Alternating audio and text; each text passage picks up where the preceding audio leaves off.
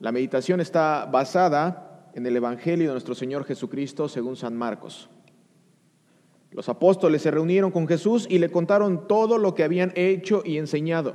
Jesús les dijo, vengan conmigo ustedes solos a un lugar apartado y descansen un poco. Y es que tanta gente iba y venía que ellos no tenían tiempo ni para comer. Así que se fueron solos en una barca a un lugar apartado. Pero muchos que los vieron partir los reconocieron y los siguieron a pie desde las ciudades. Llegaron ante antes que ellos y se reunieron con él.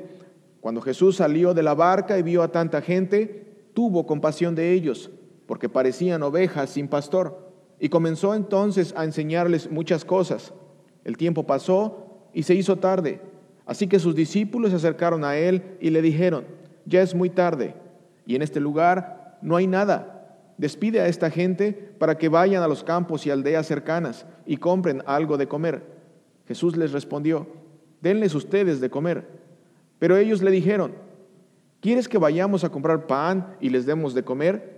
Eso costaría como doscientos denarios. Jesús les dijo, vayan a ver cuántos panes tienen ustedes. Cuando lo averiguaron, le dijeron, tenemos cinco panes y dos pescados. Jesús les mandó entonces que hicieran que la gente se recostara por grupos sobre la hierba verde. Y ellos así lo hicieron, formando grupos de cien y de ciento cincuenta personas. Jesús tomó entonces los cinco panes y los dos pescados, y levantando los ojos al cielo, los bendijo. Luego partió los panes y se los dio a sus discípulos para que los repartieran entre la gente. Y también repartió entre todos los dos pescados. Todos comieron y se saciaron, y recogieron doce cestas llenas de los pedazos y también de los peces. Los que comieron los panes eran cinco mil hombres. Palabra de Dios. Ahora, este evento es un evento importantísimo. ¿Por qué? Porque está registrado en todos los evangelios. Una de las razones o la razón principal por qué está registrado en todos los evangelios es porque el Espíritu Santo inspiró a cada uno de los escritores de todos los evangelios para dejar una huella de este momento, la alimentación de los cinco mil. ¿De qué se trata este evento? ¿Qué nos quiere decir Dios al enseñarnos este día su palabra? Todos sabemos, queridos hermanos, que Jesucristo expulsa demonios. Jesucristo sana enfermos. Jesucristo controla los elementos de la naturaleza con el poder de su palabra.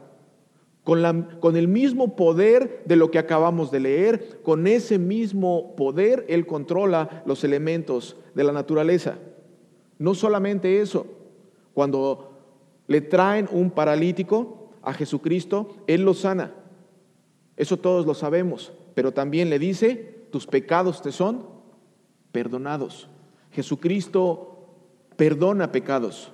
Jesucristo no solamente expulsa demonios, no solamente perdona pecados, pero también, también perdona los pecados, pero también resucita a los muertos. Esto es muy importante con el poder de su palabra, con la misma palabra que ustedes escucharon este día en las lecturas bíblicas que hizo nuestro hermano, con ese mismo poder resucita a los muertos. Con el poder de su palabra le dice, eh, recuerdan que se acerca a la tumba y le dice, dice estas palabras, Lázaro, levántate. Y Lázaro se levantó. Y la alimentación de los cinco mil es tan importante como los demás relatos que les acabo de mencionar.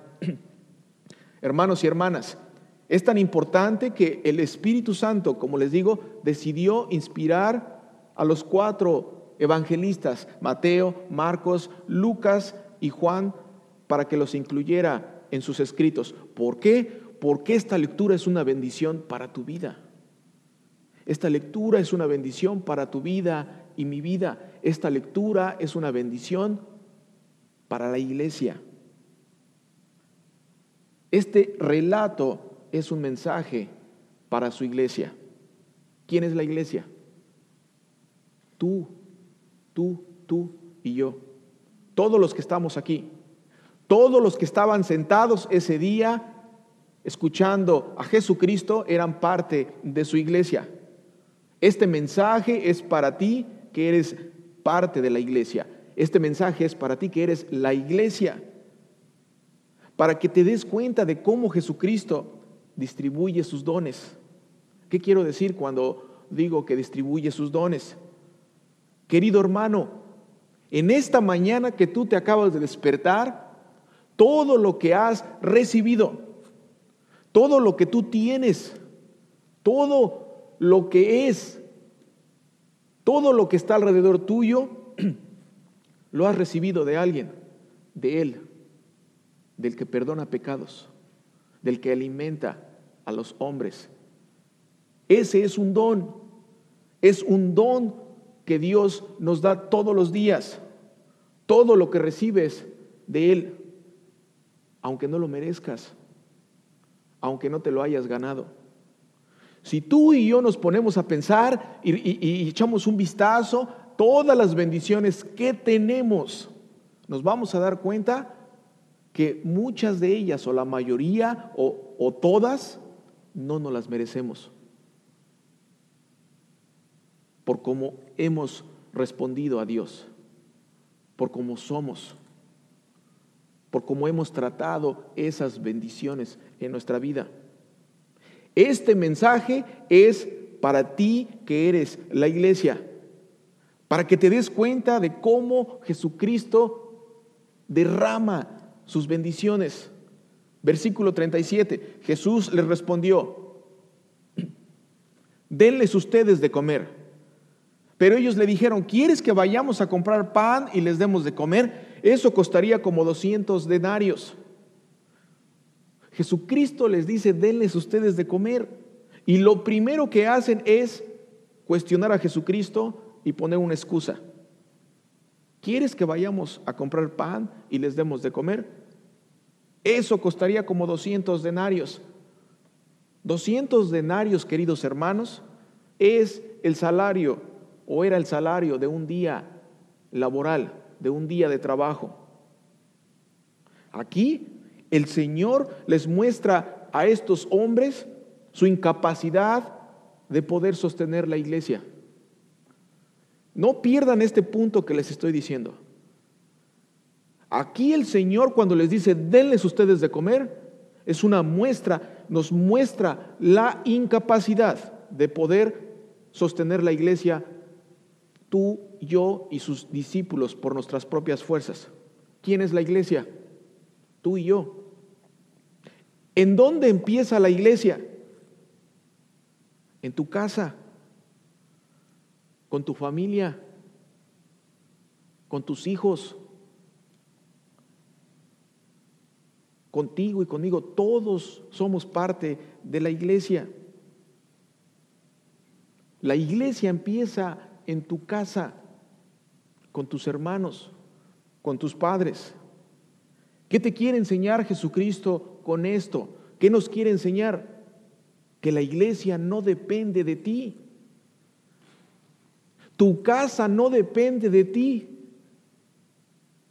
Hermano y hermana, si tú creías que todo lo que está a tu alrededor se sostiene por lo que tú haces, por tu trabajo, por tu esfuerzo, déjame decirte que has vivido en una mentira todos estos años.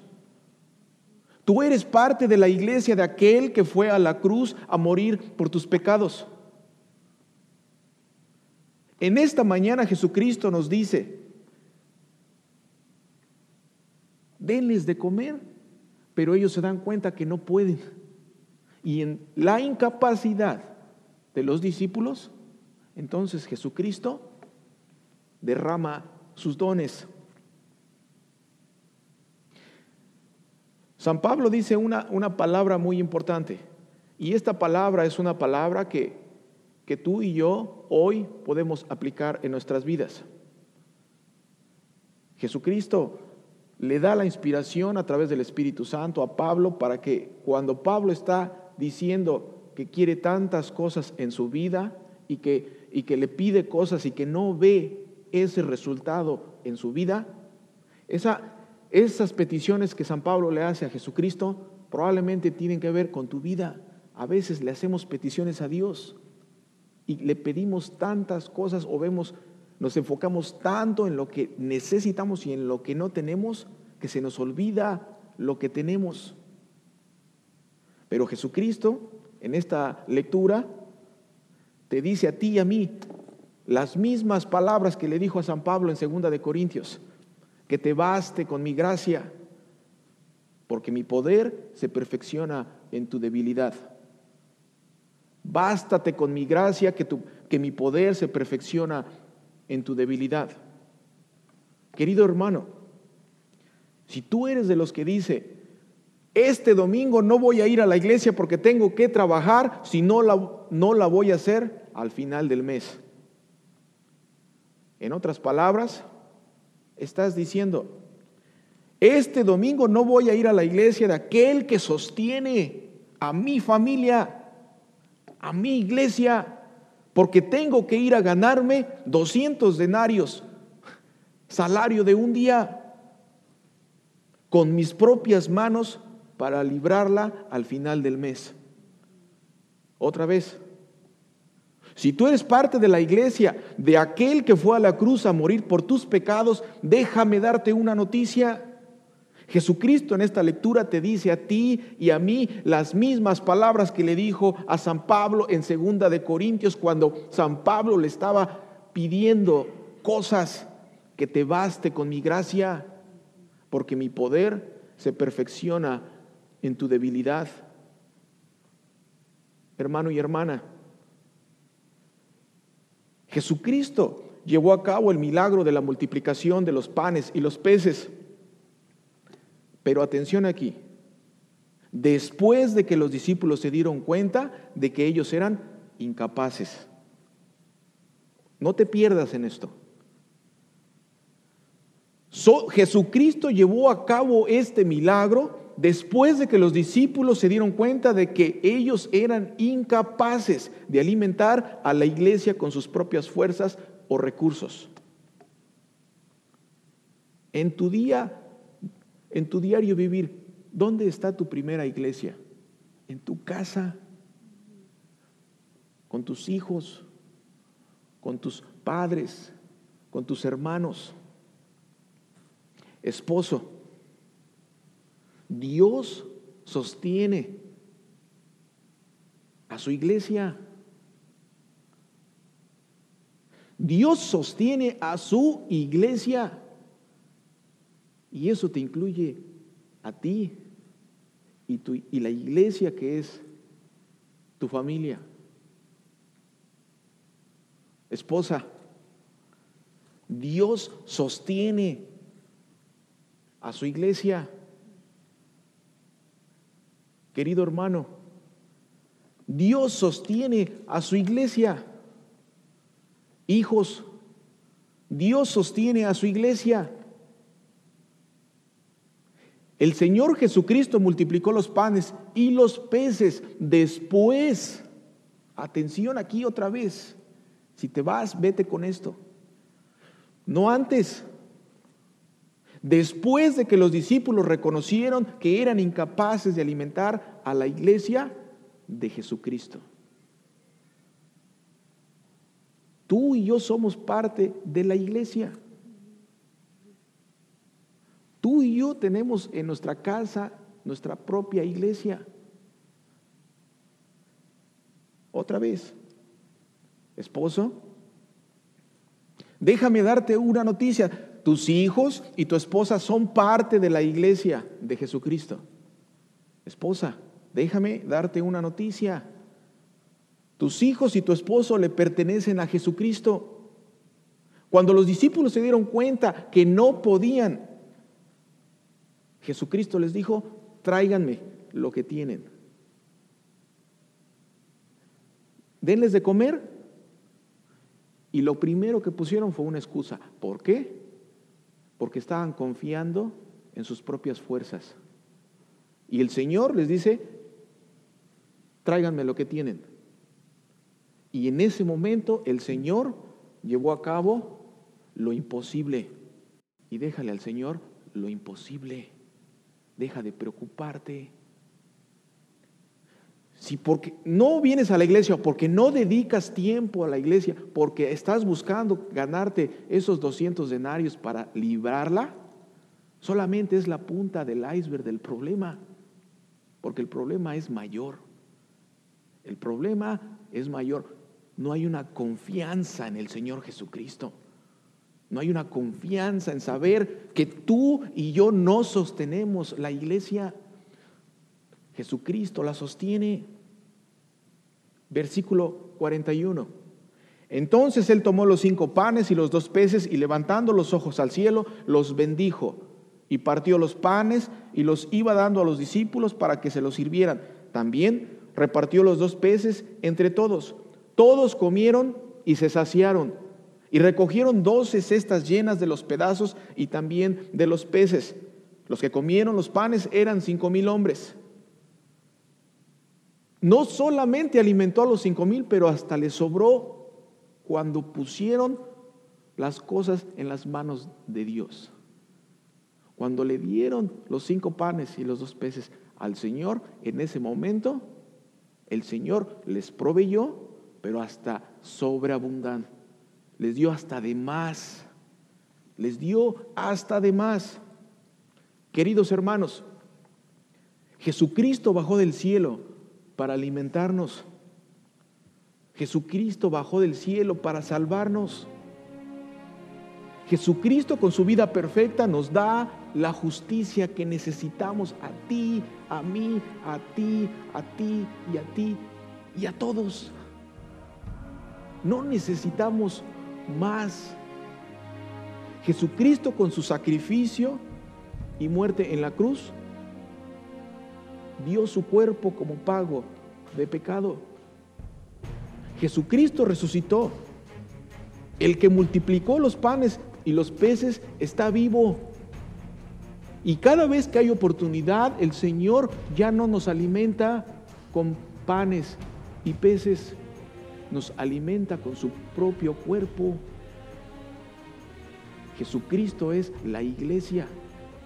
Cada vez que ustedes salen después de pasar a la Santa Cena, ustedes salen acompañados con Jesucristo. Hay aquel que ganó a su propia iglesia. No estás solo, no estás solo. Algunas veces el problema es que no confiamos en el Señor Jesucristo, en aquel que multiplicó los panes y los peces. Él está vivo, está vivo, querido hermano. Jesucristo, así como puso sus dones en las manos de los discípulos para que fueran de bendición a su iglesia, así hoy día Él sigue poniendo y repartiendo sus dones y bendiciones en tus manos para que repartas esas bendiciones. Amén.